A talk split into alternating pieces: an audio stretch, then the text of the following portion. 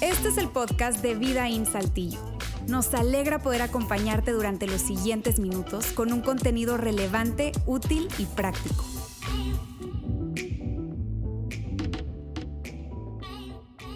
¿Alguna vez has eh, o llegaste a ver una película? Bueno, la verdad fue una saga de tres partes eh, de una película titulada Quiero matar a mi jefe. ¿Algunas viste esa, algunas de esas películas? Tú que nos escuchas a través del podcast, eh, quizá viste alguna de esas. Fue una película de humor, ¿verdad?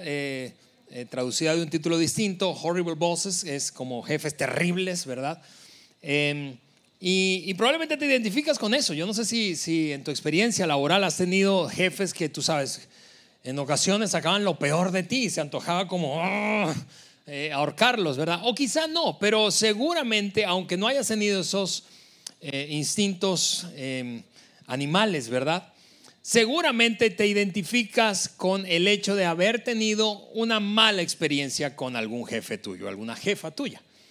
Probablemente eso está ocurriendo ahora eh, esto entonces va a ser así como a modo de terapia, ese mensaje de hoy. O quizá ocurrió en el pasado. Eliana y yo estábamos esta, esta, semana recordando de dos jefas terribles que tuvimos nosotros, cada uno una, una mujer. No solamente las mujeres son malas jefas, ¿está bien? Pero mientras recordábamos, ah, nos reíamos un montón porque ella me decía, mira, yo tuve la, la primera jefa que Eliana tuvo mientras ella recién se titulaba como ingeniero en computación. Eso solía ser Eliana y ya nada que ver con eso, está dedicada a las finanzas. Pero... Eh, eh, eh, ella me contaba que la oficina donde estaba, ella trabajaba como en la CFE de nuestro país, como esa empresa de energía eléctrica, y en el departamento de tecnología ella era la jefa, esa mujer, eh, y entonces su oficina era completamente, las paredes eran completamente de cristal, de vidrio. Y el hábito que tenía esta mala jefa, solo como a modo de ejemplo, era en lugar de llamar a alguien, a una extensión para que viniera de su equipo que estaba fuera, alrededor de la oficina, eh, o salir de la oficina y, pedirle que se acercara, golpeaba, golpeaba fuertemente una de las paredes de cristal, la que estuviera más cerca, aquella persona que quería llamar la atención o, llamarla a su oficina. Y entonces mientras todos se, se asustaban con el golpe del cristal, entonces ella hacía un movimiento tornando los dedos así como que vente para acá. Y eso, esa, esa, nos reímos ahora esta semana recordando esa experiencia. O por ejemplo, la, una jefa que yo tuve que quiso despedirme en una, en una como una tipo de, de audiencia pública, ¿verdad? Quería convocar a más de 20 personas que formaban parte del equipo y ponerme en el centro y despedirme ahí frente a todos ellos. Imagina esa, esa práctica de liderazgo, el liderazgo terrible. Y esta serie precisamente trata de malos líderes, de líderes malísimos. Eh, pero eh, mientras preparaba yo ese primer mensaje, recordé la frase de un hombre al que conozco personalmente, es el CEO de las empresas de John Maxwell en el mundo entero. Se llama Mark Cole y él dice constantemente eso para hablar de buen liderazgo. Él dice, todos merecen ser bien liderados. Todos, tú y yo merecemos ser bien liderados.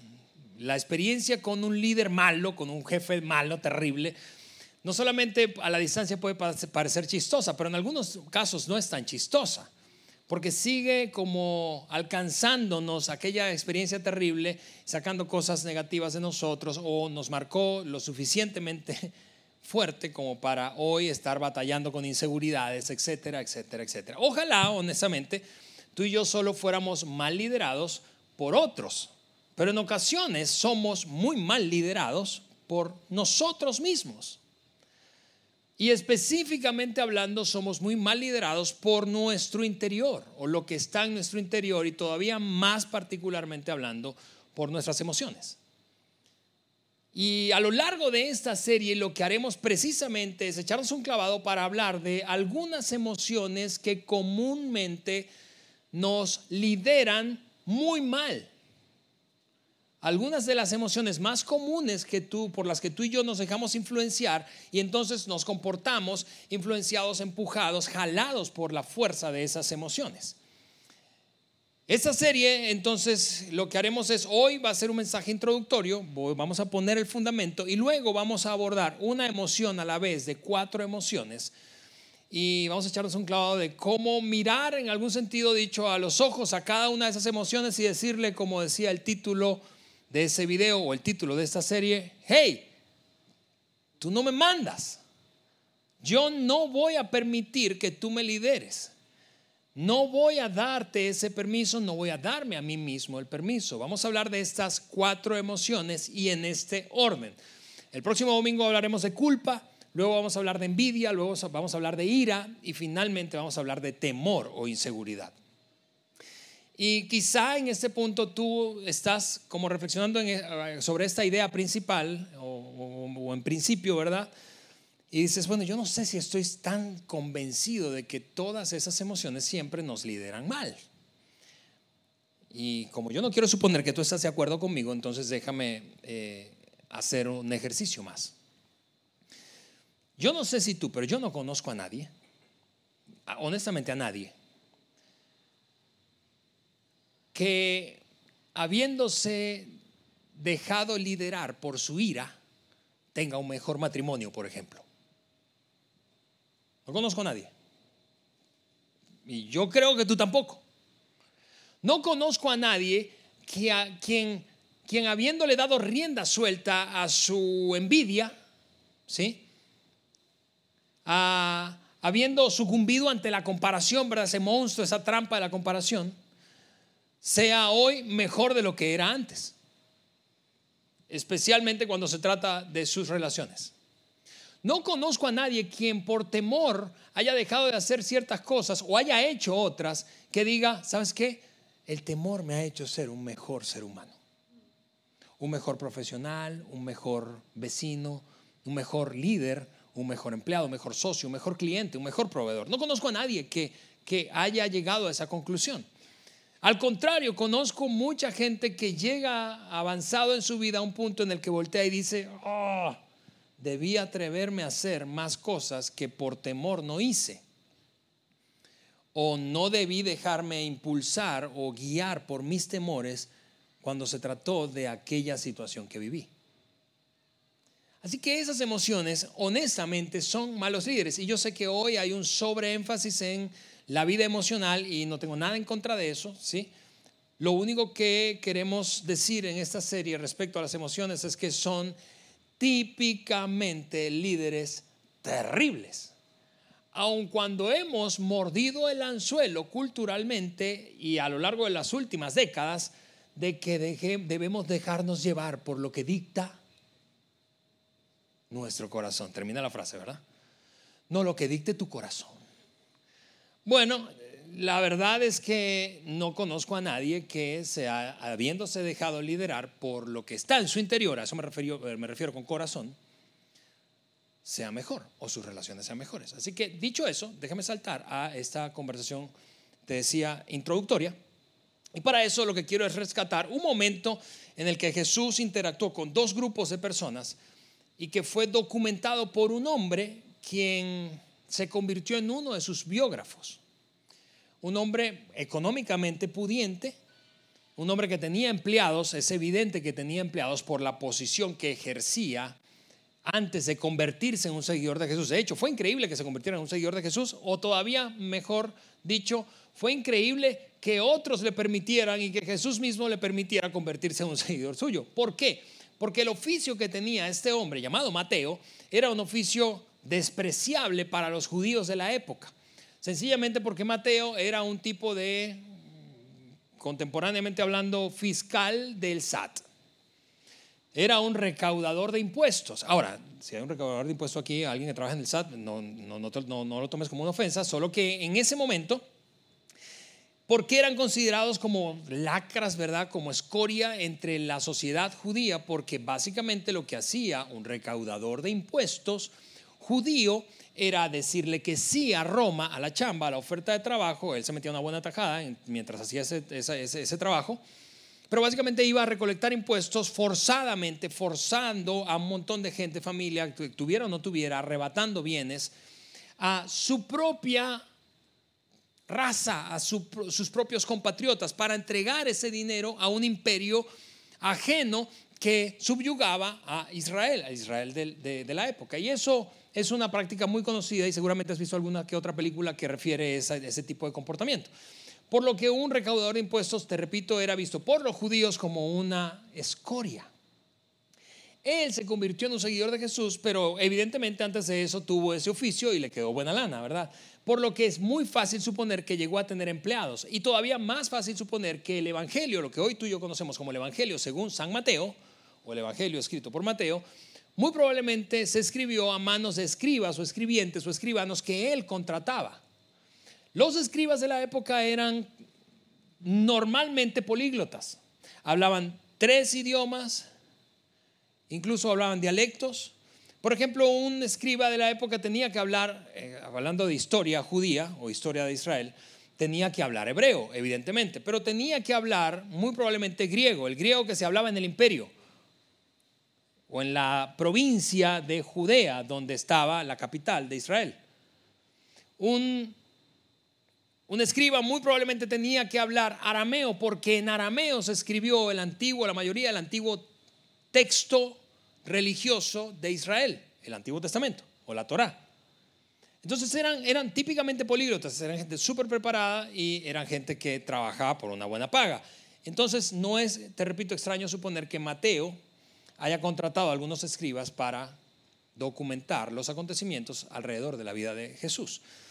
Lo cierto es que esto que conocemos como el Evangelio según San Mateo describe un acontecimiento que incluye un par de conversaciones o interacciones con dos grupos distintos en el capítulo 15 de ese documento que conocemos, te repito, como el Evangelio según Mateo. Y eso es lo que ocurrió. En ese momento dijo el escritor o los escritores, en ese momento, algunos fariseos y maestros de la ley religiosa llegaron desde Jerusalén para ver a Jesús. Y el, el código, lo que está queriendo decir el escritor, al usar la frase llegaron desde Jerusalén, ese grupo de líderes religiosos judíos, es ahí vienen a tenderle una trampa a Jesús, a tratar de pescarlo en algún error, a tratar de exponerlo públicamente para que su influencia empiece a menguar. ¿Por qué? Porque ellos se sentían amenazados por la influencia creciente de Jesús. Jesús crecía en popularidad, en influencia, en arrastre de masas, y ellos perdían cada vez más influencia y más credibilidad, quedando como básicamente relegados a un lado cuando se trataba de una voz espiritual a la que escuchar como líder. Y entonces ellos llegaban a donde estaba Jesús típicamente con un plan. Vamos a cacharlo en alguna equivocación, porque como somos expertos en la ley, como somos expertos en el Antiguo Testamento en la Torah, en nuestras escrituras y en la liturgia, en nuestra religión, en la forma en que ejercemos la religión, entonces vamos a capturarlo y lo vamos a exponer. Y todo el mundo va a saber que es un charlatán, que es un farsante, etcétera, etcétera, etcétera. Así que llegaron ellos allí con esa meta, esa intención. Y apenas llegaron, de una vez cuestionaron un comportamiento que estaba teniendo Jesús y sus discípulos. Y eso es lo que le dijeron. ¿Por qué le dijeron a Jesús? ¿Por qué quebrantan tus discípulos la tradición de los ancianos? Esa frase es clave, la tradición de los ancianos. ¿Cuál o de qué manera le están quebrantando? Comiendo sin cumplir primero el rito de lavarse las manos. Ahora, tú puedes pensar que eso es un asunto meramente higiénico, pero además del hecho obvio de que, quizá como ahora en Monterrey, en aquella época el agua era muy escasa, eh, eh, no se desperdiciaba agua, era, era una cosa muy preciada.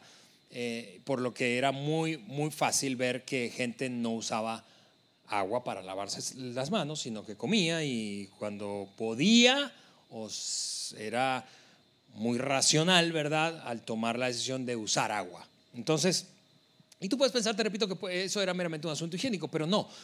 Decía la frase tradición de los ancianos es clave aquí. ¿Por qué? Porque lo que ellos estaban señalando era que él, Jesús y sus discípulos, estaban quebrantando un conjunto de normas no escritas que no formaban parte del Antiguo Testamento o la Torá, ¿sí? la ley y los profetas, pero que a pesar de que no formaban parte de esa ley escrita, cuando digo ley escrita me refiero a aquella famosa, a aquel conjunto famoso de mandamientos que recibió Moisés en el monte Sinaí. ¿Recuerdas eso?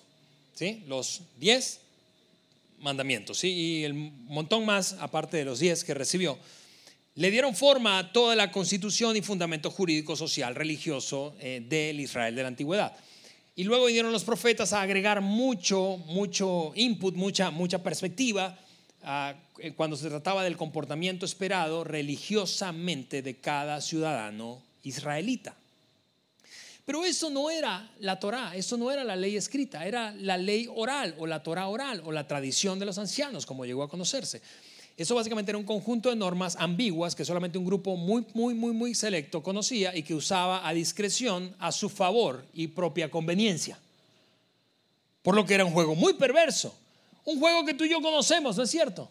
Porque si tú creciste en América Latina como yo, viste seguramente a la religión utilizar esa manía de decirle a la gente qué hacer en base a los criterios que ellos, o gente como yo, con un micrófono en la mano, se inventaba, aunque no necesariamente se hubiera escrito en la Biblia. ¿Sí o no? Y cuando fuiste consciente en algún punto de tu juventud o adultez de cómo era el juego, tú te fastidiaste y entonces mandaste la religión por un tubo. Y dijiste, no manches, yo no sigo yendo a ese lugar porque son una bola hipócritas, quieren que hagan cosas que ni siquiera ellos están dispuestos a hacer y que ellos solamente conocen y manipulan a su, a su propio antojo y conveniencia. Y lo que está planteado ahí es exactamente eso.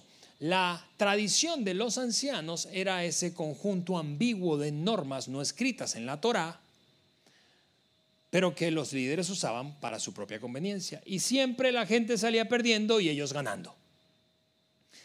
Así que cuando ellos hablan de violar la tradición de los ancianos, no están hablando en este caso solo de un asunto de falta de higiene al no lavarse las manos antes de comer, sino de estar ceremonialmente puro o limpio o ceremonialmente impuro o no apto. Lo que te hacía ceremonialmente impuro en la tradición judía básicamente significaba que no estabas bien con Dios. Si una persona no estaba ceremonialmente pura, no cumplía una serie de requisitos, ritos, entonces no podía estar bien con Dios. Y ese era el señalamiento de los fariseos cuando acusaron a Jesús o a los discípulos de Jesús de no lavarse las manos. Están ceremonialmente impuros. Están violando una norma no escrita que solamente nosotros conocemos y manejamos a nuestro antojo. Y entonces Jesús les respondió, ¿y por qué ustedes, por sus tradiciones, violan los mandamientos directos de Dios? Porque lo curioso de Jesús es que siempre estuvo en contra de ese comportamiento eh, manipulador y ese comportamiento o ese conjunto de normas no escritas y ambiguas. ¿Por qué ustedes? Y cuando ellos escuchan eso, ahora imagina el nivel de tensión en ese lugar. Ahí están Jesús, sus discípulos, ese grupo de líderes religiosos y un montón de gente, público en general, pues. A ver cómo se va a poner esto, cómo, quién va a lanzar el primer golpe, la primera piedra, cómo va a estar esto. Jesús los desafía y les dice, ¿por qué ustedes violan eso? ¿Por qué ustedes violan lo que realmente Dios sí dijo y está escrito? Por sus tradiciones. Y entonces él les pone un ejemplo que ilustra cómo están violando esa norma escrita. Una norma escrita que decía, honra a tu padre y a tu madre.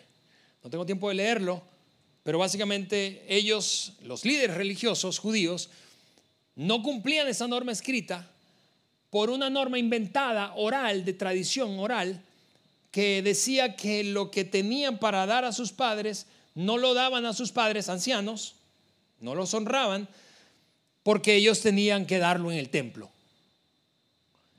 Y eso Jesús lo señaló, y entonces al señalar la contradicción de su norma no escrita y que no formaba parte del Antiguo Testamento, por una tradición manipuladora, Jesús les dijo, de esa manera, cuando ustedes se comportan así, afirman que no hay necesidad de honrar a los padres. Y entonces anulan la palabra de Dios por el bien de su propia tradición y luego le cerró con un piropo. Bola de hipócritas.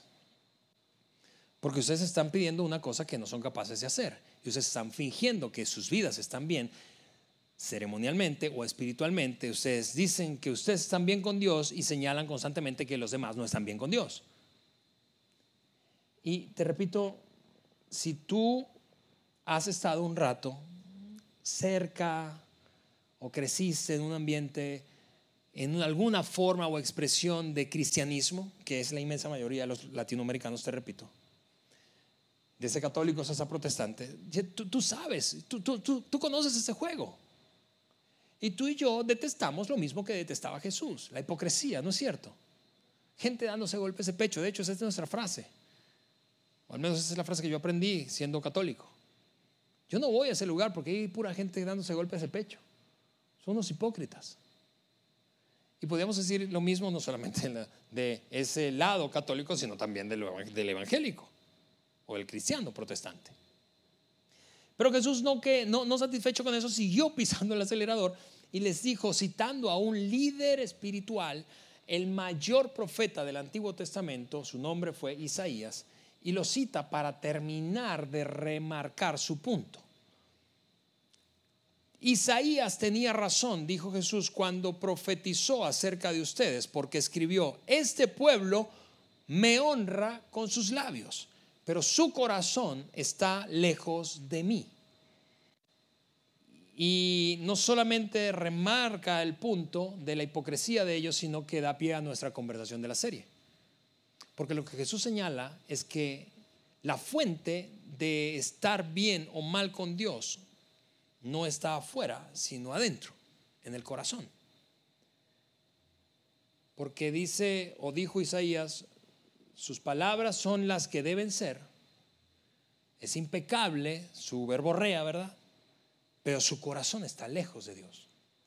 En el interior es que está la fuente de nuestra dificultad o estado precario de relacionarnos con nuestro Padre Celestial. Eso es lo que estaba diciendo Jesús. Y entonces él terminó diciendo esto y soltó el micrófono y se fue. Mira lo que dijo.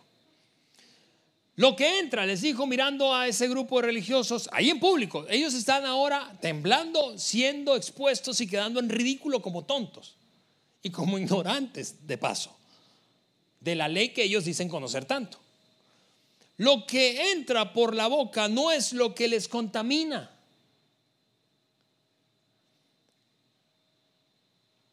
Eso no es lo que, cuando habla de contaminarse, no está hablando de impureza higiénica o de bacterias. Está hablando de lo que contamina ceremonialmente es lo que te ponía de malas con Dios. No estabas bien con Dios y estabas contaminado. Es una práctica muy, muy, muy reseñada en el Antiguo Testamento. Lo que los pone mal con Dios no es qué es lo que comen. No es si siguen el rito o el invento que ustedes crearon. Lo que realmente les contamina es esto. Ustedes se contaminan por las palabras que salen de la boca. Y ahí soltó el micrófono y se fue, como te digo. Y ahora imagínate, tú eres parte de la banda de Jesús, de los, de los discípulos, de sus eh, amigos cercanos. estás ahí con muchísima atención y de repente sientes que aquella, la tortilla se les está volteando a los líderes que vinieron a acusar a Jesús y a, ti mismo. Sabes de lo que ellos son capaces. Lo has visto. Has visto a esa gente torturar, quemar literalmente a personas, familias enteras, encarcelar has visto hacerlos pagar tributo, has visto malponerlos con el gobierno romano, has visto una serie de prácticas perversas, pero le tienes miedo. ¿Por qué? Porque están en autoridad y tienen lo que se necesita para torcerte el brazo y hacerte manita de puerco, ¿verdad? Ahora, mientras estás viendo ese comportamiento, ves que Jesús se sobrepone a eso y ahora los expone a ellos y quedan en ridículo y tú por dentro estás, yes, Jesús se da la media vuelta, se va y tú te vas detrás de él, estás celebrando, no sabes por qué, no, porque realmente los discípulos pocas veces entendían por qué es que Jesús estaba ganando. Así que estando a solas, Jesús ya de camino a un lugar distinto les dice esto, hablando de buen y mal liderazgo. Les dice esto a los discípulos. Les dice, no les hagan caso. Esos son líderes mediocres. Esos líderes llegaron una vez a tener autoridad moral, pero ya no la tienen. Dejen de entregarle tanto poder a esa gente. Dejen de prestar tanta atención. No les hagan caso porque son guías ciegos que conducen a los ciegos. Y aquí hay, por cierto, hablando de brevario cultural, aquí hay el origen de un dicho culturalmente utilizado muy frecuentemente en América Latina. Ciegos guiando ciegos. Probablemente tu abuela te dijo algo como eso. Los chavos que están aquí quizás no tienen la menor idea de lo que estoy hablando van a ponerlo ahí en un hashtag, pero como una cosa novedosísima, ¿verdad? Pero, pero es una cosa muy vieja que nos decían nuestros abuelos. guías, ciegos guiando ciegos, Ahí está el origen de esa frase cultural latinoamericana.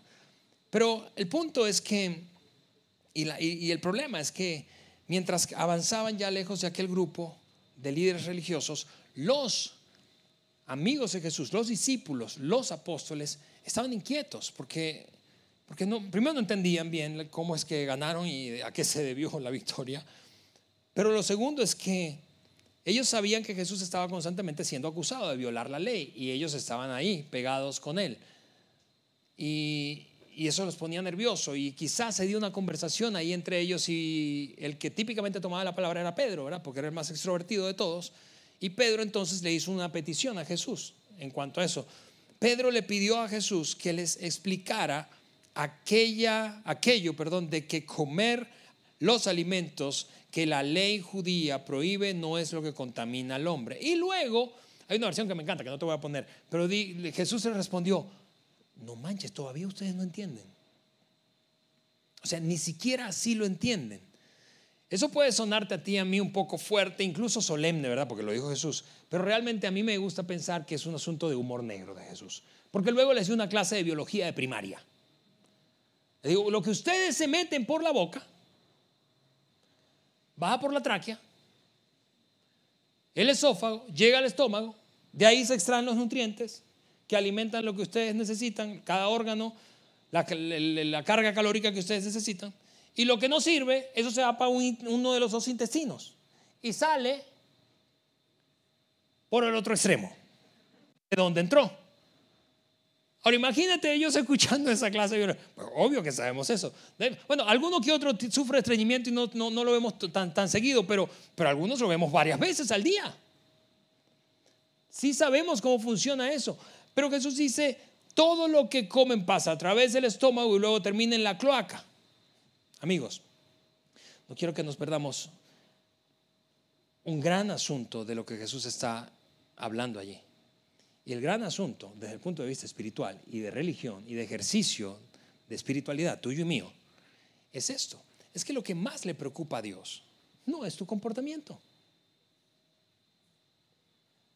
Lo que más le preocupa a Dios no es tu comportamiento o cómo le afecta tu comportamiento. Porque si eso fuera así, la verdad, tendríamos a un Dios muy diminuto y de paso hipersensible. Imagínate 7.900 millones de habitantes portándose mal. Tendríamos un Dios bipolar que de un momento a otro cambia de humor porque tú te portaste mal.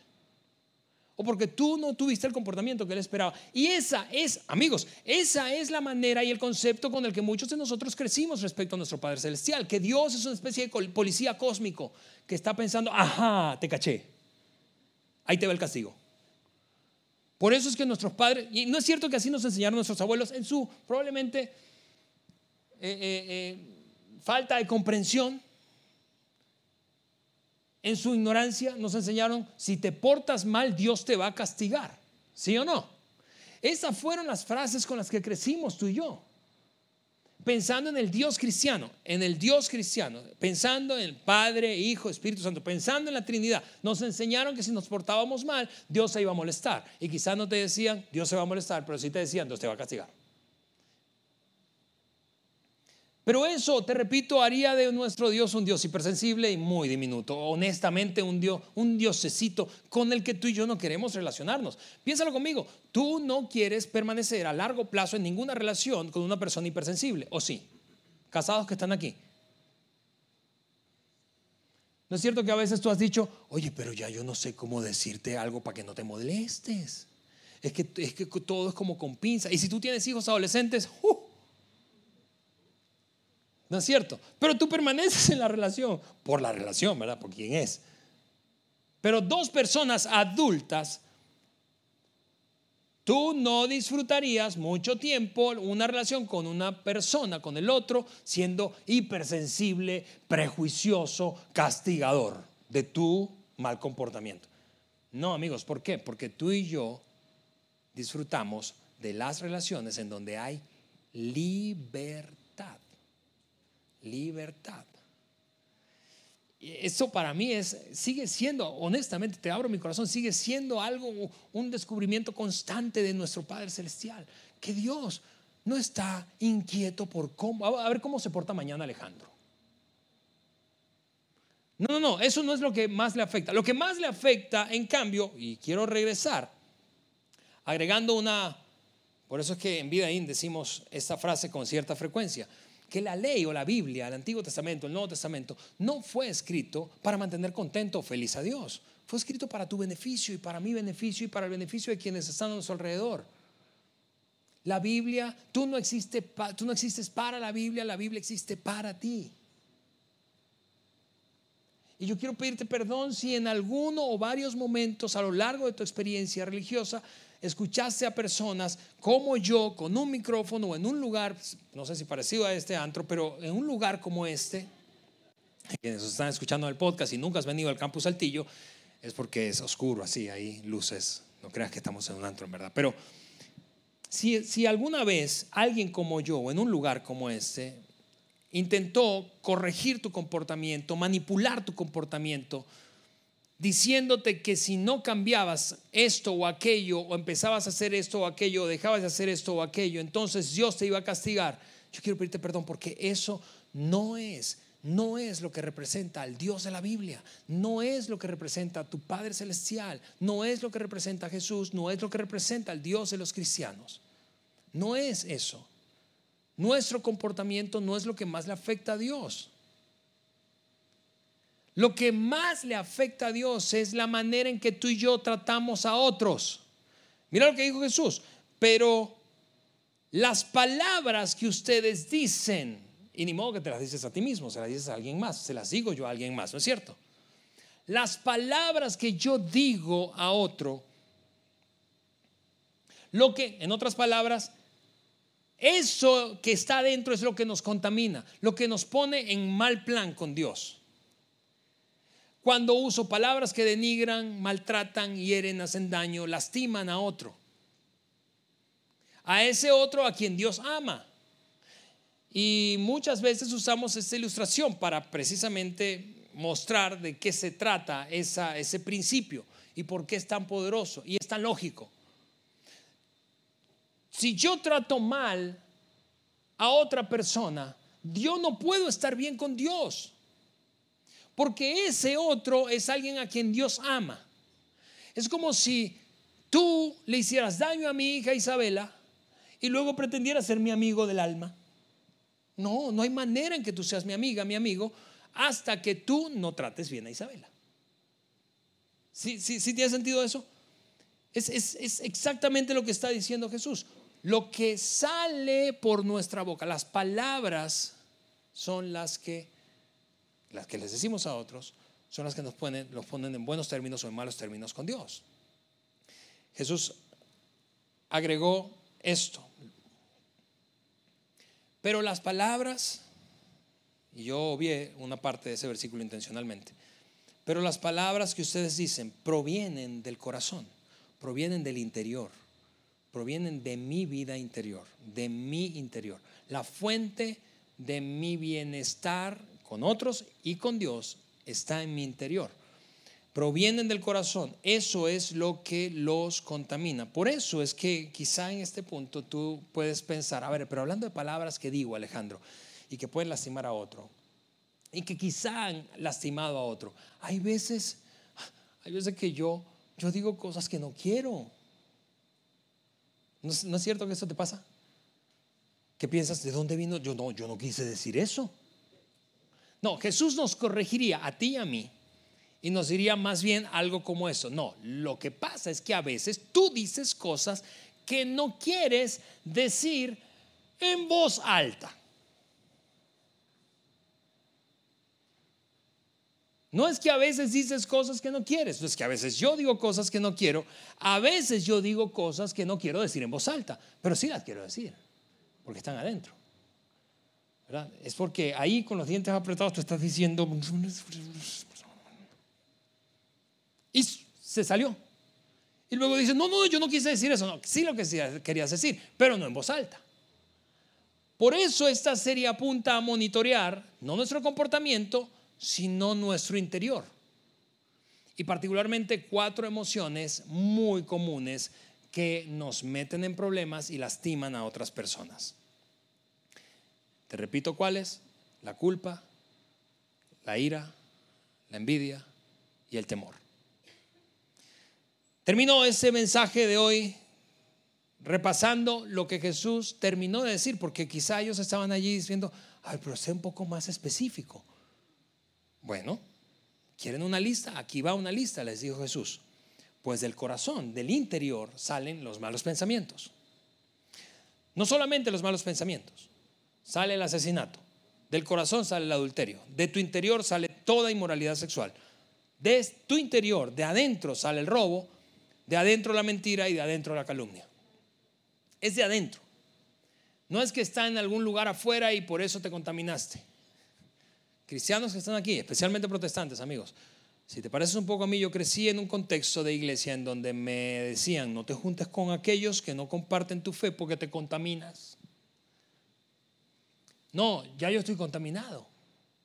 Adentro, de adentro. La fuente está en mi interior. La fuente no está en el exterior. La fuente está en mi interior. Jesús dijo, es de adentro. Esas cosas son las que los contaminan. Comer sin lavarse las manos o los rituales que aprendimos y practicamos no es lo que nos contaminan. De hecho, él dijo, nunca los contaminará. Y mira, hablando de rituales, de liturgia, de prácticas, de adoración, no importa si son como grupales, colectivas o personales, íntimas. Tú tienes algunas preferencias y yo tengo algunas preferencias, hablando de rituales, hablando de práctica de adoración. No hay nada de malo en eso. Lo malo es cuando yo quiero imponer mi forma a otro. Lo malo es cuando yo le quiero torcer el brazo al otro o lo juzgo y critico porque no hace lo que yo creo que debe hacer. Por ejemplo, levantar las manos aquí mientras cantamos puede ser algo que tú disfrutes muchísimo. Y eso está bien. Pero lo que no está bien es que tú mires a quien no la levante y digas, oye, pero qué. Es que no, no, vienen aquí, no sé a qué, a ver redes sociales ni, y no, no, no se conectan con su Padre Celestial. Eso no es lo que se espera de ti y de mí, porque eso nos acercaría a la categoría que Cristo eh, criticó en esa conversación a esos fariseos que eran unos hipócritas que utilizan o utilizaron preferencias personales, una cosa ambigua que solo ellos comprendían y la usaban a su propia conveniencia. Por ejemplo, una práctica individual puede ser que a mí me guste orar hincado de rodillas en un rincón, en un mueble que yo tengo ahí en mi casa. Y eso está bien, eso no está mal. Pero lo que está mal es creer, número uno, que Dios me escucha más a mí que a ti porque tú no, tú no oras de rodillas o creer que todo el mundo tiene que orar de rodillas y creerme superior por eso. No, nada de lo que, ningún ritual, al punto de Jesús, ningún ritual nos hace estar bien con Dios o mal con Dios. Es lo que está dentro. Y particularmente lo que está dentro que cuando sale lastima a otros lo que me hace estar bien o mal con Dios. Y por eso es que en esta serie, te repito, vamos a tomar un domingo a la vez. Y esta es mi oración. Que en un mundo en donde hay un sobreénfasis en lo emocional y que no tengo nada en contra, está bien. Pero hay un sobreénfasis emocional, tú puedas mirar a tus emociones principales, esas que te guían, pero que siendo completamente honestos, tendrías que reconocer que no te han guiado siempre de la mejor manera que puedas mirar a cada una de esas emociones y decirles, tú no me mandas. Tú no me mandas. Yo no voy a ser liderado por ti, porque yo no voy a servirte a ti miedo, no voy a servirte a ti ira, no te voy a servir a ti envidia, no te voy a servir a ti culpa. Porque ya yo le sirvo a un Señor que es un buen líder. Así que con eso dicho, déjame orar y de esa manera terminar nuestro mensaje de hoy. Yo quiero que te vayas con eso en mente. Vamos a comenzar esta jornada y va a ser emocionante, seguramente, descubrir que hemos estado siendo, sin darnos cuenta, liderados malamente por nuestras emociones. Señor, te damos muchísimas gracias. Te bendecimos, Dios, y, honestamente estamos, yo soy súper contento de abordar un tema como este, Señor, tan cotidiano, tan relevante, y hacerlo a la luz de tu verdad. Ayúdanos a mirar cara a cara esas emociones que nos han impulsado hacia desastres y rupturas relacionales y decirles, tú no me mandas, no me mandas más. Y ayúdanos a que mientras hacemos eso, experimentemos la libertad que soñamos y que tú siempre has querido para nosotros. En el nombre de Jesús. Amén. Amén. Amigos, gracias por acompañarnos hoy. Nos vemos el próximo domingo. No te lo pierdas. Vamos a hablar de culpa.